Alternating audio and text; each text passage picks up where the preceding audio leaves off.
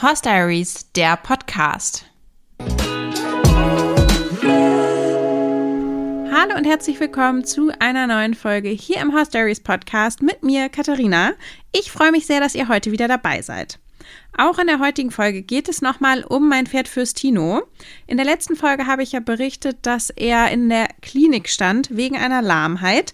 Diese letzte Folge habe ich vor zehn Tagen aufgenommen und ja, heute ist nun genau eine Woche, ein Wochenende später und ich wollte euch mal ein kleines Update geben, wie es Fürstino ergangen ist, was die Klinik rausgefunden hat, was seine Diagnose ist, wie es jetzt mit ihm und für ihn weitergeht und natürlich auch, wann wir wieder loslegen können.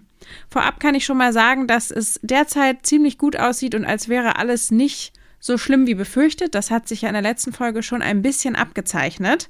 Für alle, die die letzte Folge nicht gehört haben, hört da gerne noch mal rein für alle Vordergrund Informationen, kann man das so sagen, für alle Hintergrundinformationen. Also auf jeden Fall, damit ihr wisst, worum es geht. Fürstino war nach einem Lehrgang lahm und ich habe ihn zum Abchecken in die Klinik gebracht, weil es vom klinischen Bild her sehr nach einem Fesselträger oder Fesselträger-Ursprungsschaden aussah, da er auf weichem Boden lahmte. Das hat sich aber durch die klinische Diagnostik dann ausschließen lassen und ja, so war quasi der Stand, als die letzte Folge aufgehört hat. Bevor es jetzt gleich ins aktuelle Update geht, wollte ich mich noch einmal bedanken für das viele, viele liebe Feedback, was ich bekommen habe, seit der Podcast wieder gestartet ist. Ich habe gar nicht damit gerechnet, dass der Podcast so durch die Decke geht quasi, weil ich ja doch ein bisschen länger Pause gemacht habe und die Hörerzahlen sind trotz allem total gestiegen. Also einen vielen herzlichen Dank an jeden, der diesen Podcast hört und natürlich auch an jeden, der mir eine Nachricht schreibt oder eine Bewertung hinterlässt auf Spotify oder Apple. Das freut mich beides total und das ja, hilft mir natürlich auch den Podcast noch bekannter zu machen.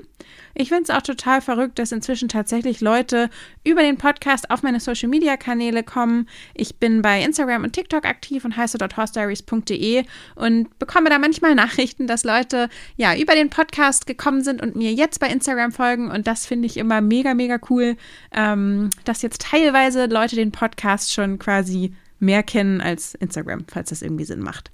Genau. Jetzt geht es aber los mit dem Fürstino-Update.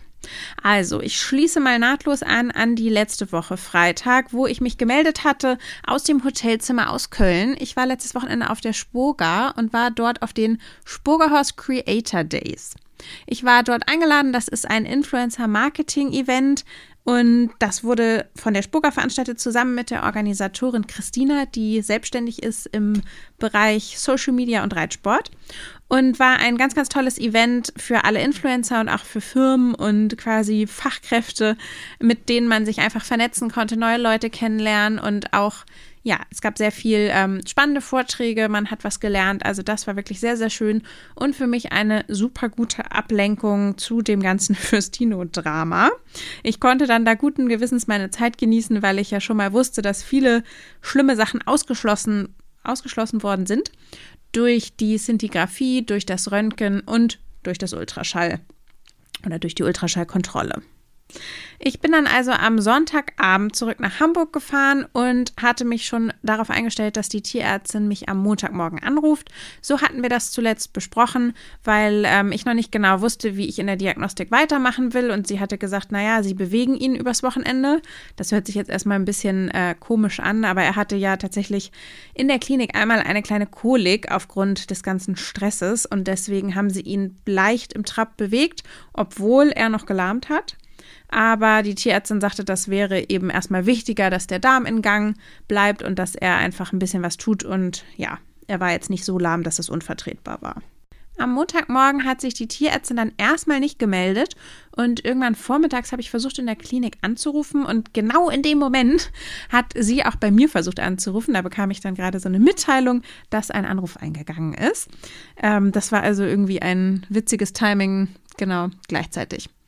Und ich hatte sie dann aber auch dran, unsere betreuende Tierärztin, und sie hatte sehr gute Nachrichten, nämlich, dass Fürstino lahmfrei sei.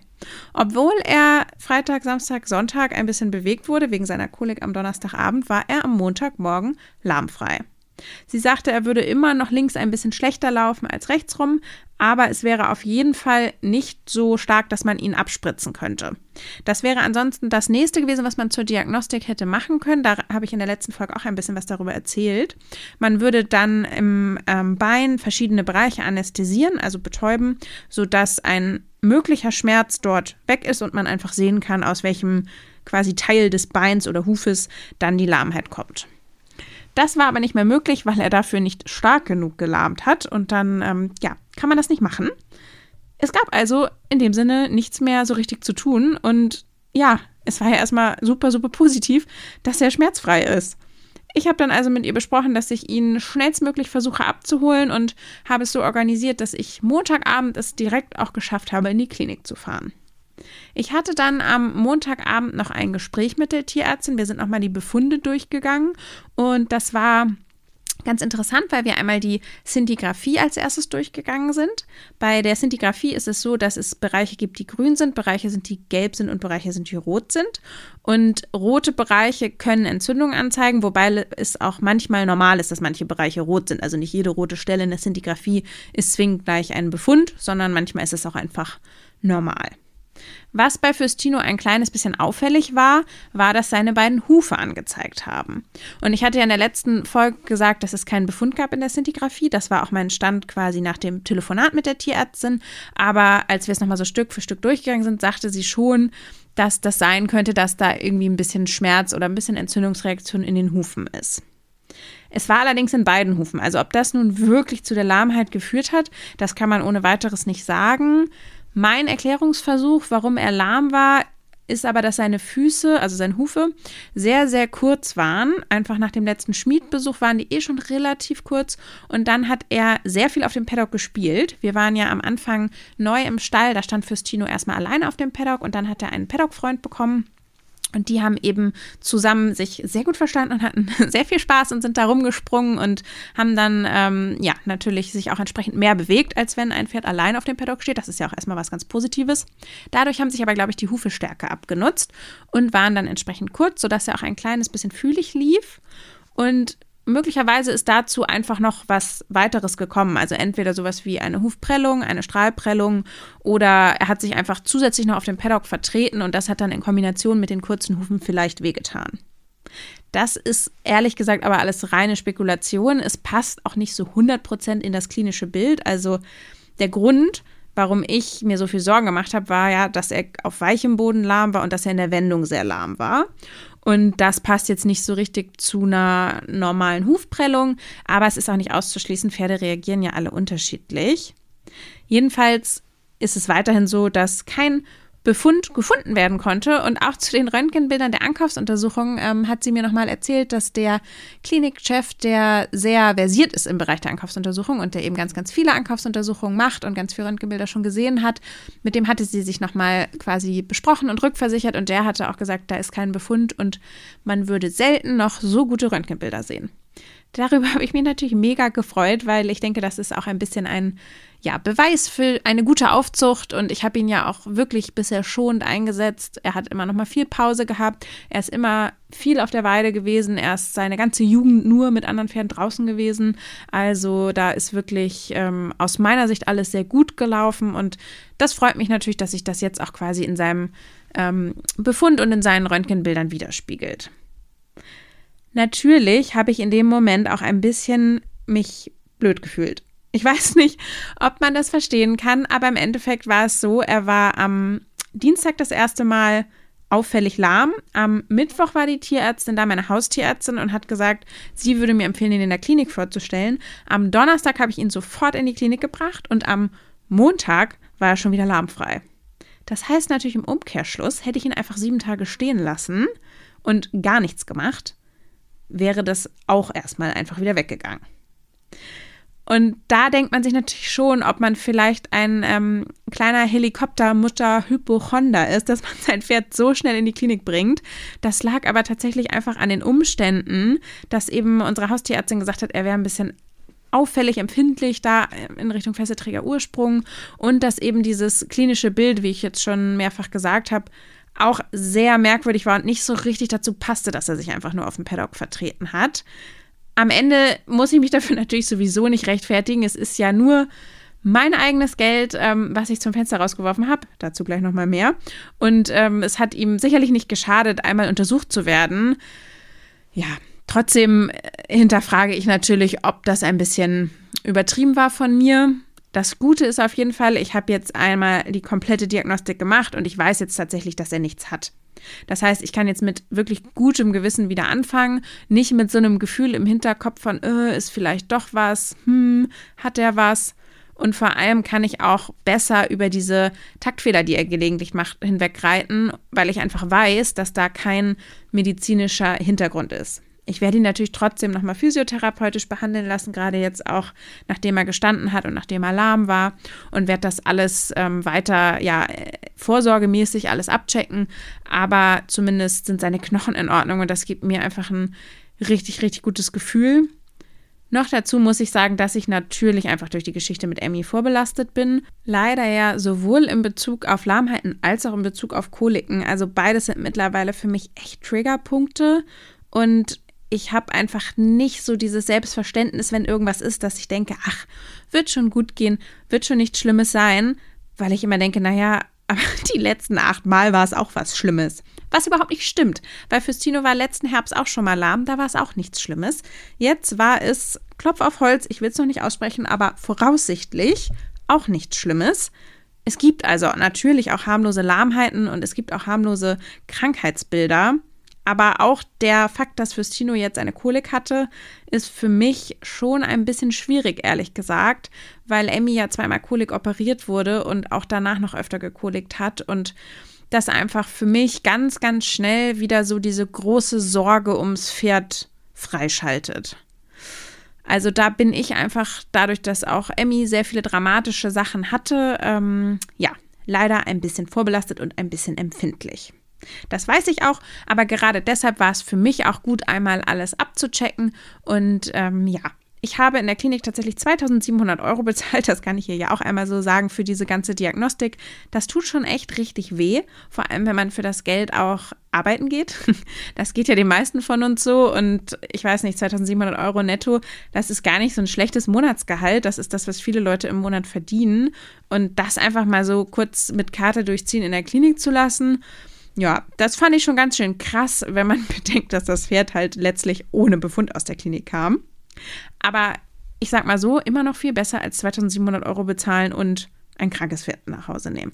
Also alles gut, ich habe das einigermaßen verkraftet und ähm, das nächste Mal kann ich dann auch mit gutem Gewissen einfach mal eine Woche abwarten, wenn er lahm ist und ihm einfach mal ein bisschen Ruhe geben, weil ich eben weiß, dass er grundsätzlich gesund ist. Ja, damit äh, könnte man jetzt denken, dass das Drama um Fürstino quasi schon beendet ist. Ähm, war es aber nicht. Es geht noch ein bisschen weiter. Ich habe ihn dann am Montag mit nach Hause genommen und hatte mit der Tierärztin besprochen, dass er jetzt auf jeden Fall erstmal Eisen drauf bekommt vorne, um ihn da einfach zu unterstützen und um so ein bisschen diese Schmerzhaftigkeit zu nehmen, wenn es gerade an einer Fühligkeit liegt. Und außerdem hatten wir gesagt, dass er noch mal so sieben bis zehn Tage einfach Schritt geht, damit er sich noch erholen kann. Und wenn jetzt irgendwas noch irgendwo im Körper sein sollte, dass man einfach die Möglichkeit hat, dass sich das noch mal erholen kann. Ich war dann am Dienstag wieder im Stall. Da hatte er schon die Eisen bekommen. Er hat jetzt tatsächlich vier Hufeisen bekommen. Ich hatte Glück, dass der Schmied gleich kommen konnte und sich das angeguckt hat und ich habe es ihm überlassen. Er ist ja vom Fach und er sollte sich einfach die Füße angucken und wenn er meint, ähm, dass vier Eisen notwendig sind, habe ich gesagt, dann kann er gerne auch vier drauf machen. So ist es jetzt passiert und das ist noch ganz ungewohnt, weil das kleine Baby ja bisher immer komplett barhof gelaufen ist. Ich bin auch ein sehr großer Freund von Barhof laufen und Barhof reiten. Ich finde, wenn das geht, dann ist es immer eine ganz, ganz tolle Option.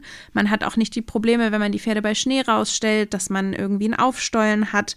Man hat einfach eine normalerweise sehr gute Trittsicherheit und der Huf kann sich ja auch ähm, bewegt sich ja auch und kann sich gut anpassen und so weiter.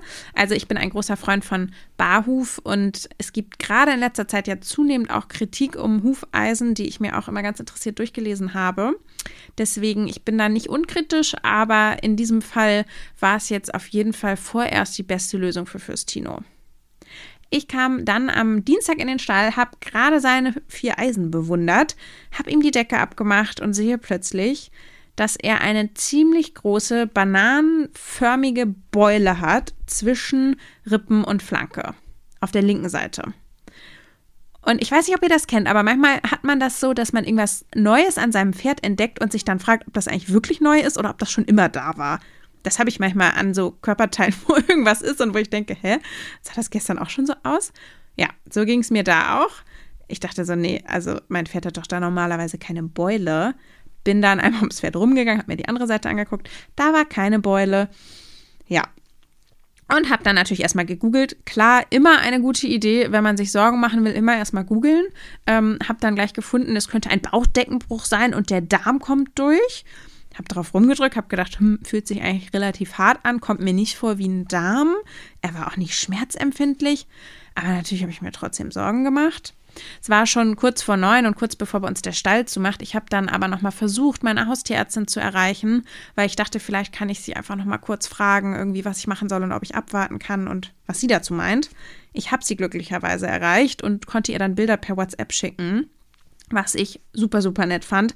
Also sowieso muss ich sagen, unsere neue Haustierärztin ist sehr, sehr nett, sehr, sehr bemüht und da bin ich ganz, ganz froh, dass wir die gefunden haben. Ich habe sie auch tatsächlich schon überredet, dass sie hier in einer Podcast-Folge auftreten wird und dass ich sie einmal interviewen darf.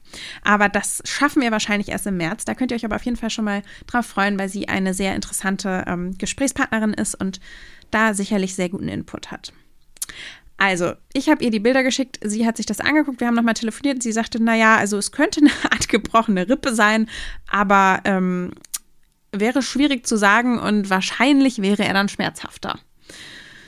Das war jetzt irgendwie natürlich nur so mittelberuhigend, aber dadurch, dass er nicht schmerzhaft war und dass das alles, ja, er ansonsten auch fit und fröhlich war. Also ich habe ihn geführt und er hat gefressen und es war alles gut.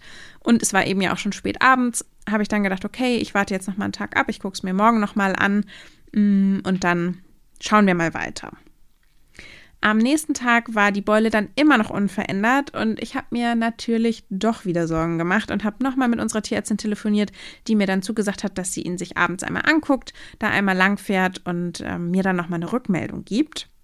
Sie hat mich dann auch abends angerufen, nachdem sie bei Fürstino war und ähm, hat einen Ultraschall tatsächlich gemacht an dieser Stelle, hat nochmal alles abgetastet und gründlich untersucht und hat zum Glück erstmal Entwarnung gegeben. Sie konnte es nicht genau sehen, aber es sah zumindest auf dem Ultraschall nicht so aus, als wäre da die letzte Rippe betroffen. Also es liegt quasi, die Schwellung liegt oder lag so, dass es eben die letzte Rippe sein könnte.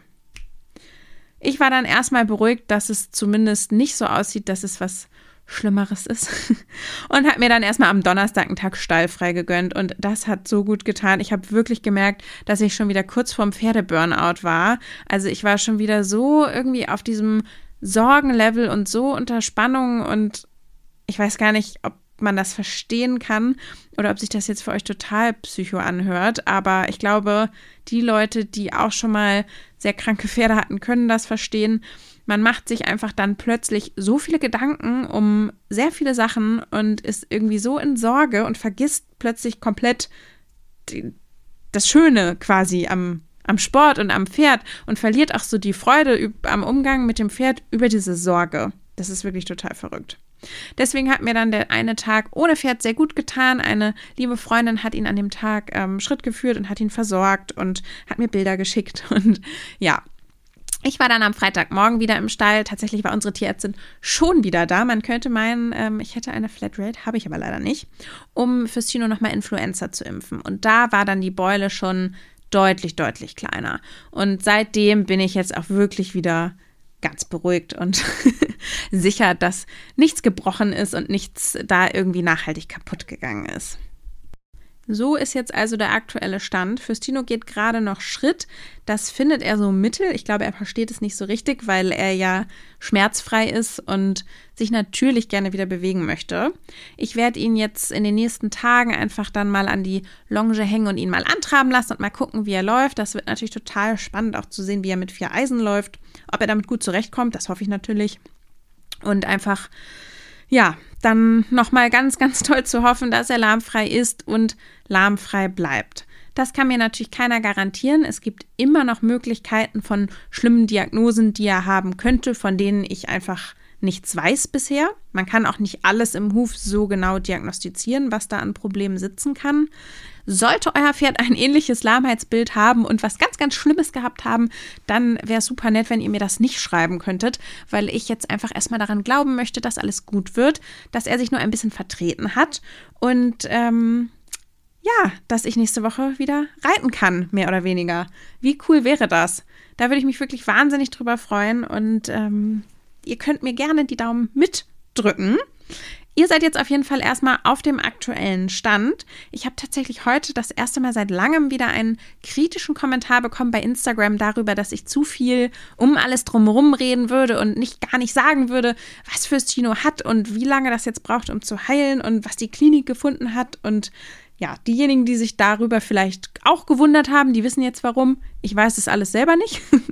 ich habe euch alles erzählt, was ich weiß und ähm, erzähle euch das auch tatsächlich hier im Podcast sehr gerne so ausführlich. Auf Instagram ist da manchmal gar nicht so viel Raum für und ähm, da muss ich das ein bisschen in Häppchen aufteilen, damit nicht so super lange Captions immer unter den Beiträgen stehen. Aber das ist sowieso nur für diejenigen relevant, die überhaupt auf Instagram reinschauen. Das tun ja gar nicht alle. Und Ansonsten freue ich mich, dass ihr heute zugehört habt. Hoffe, dass ich euch auch in der nächsten Woche wieder hier begrüßen darf und wünsche euch eine wunderschöne Woche. Alles Liebe und vor allem ganz, ganz viele gesunde Pferde. Ich habe eine Umfrage gemacht bei Instagram. Dort haben 18 Prozent, glaube ich, angegeben, dass ihr Pferd auch gerade Boxenruhe hat. Und das hat mir irgendwie das Herz ganz schwer gemacht. Wenn wirklich jetzt jeder Fünfte ein krankes Pferd hat, das ist eindeutig zu viel. Ich hoffe, diese Umfrage war nicht repräsentativ. Ich hoffe wirklich, eure Pferde sind gesund und ihr seid mit Freude an der Winterarbeit oder an was auch immer ihr gerne mit euren Pferden machen wollt.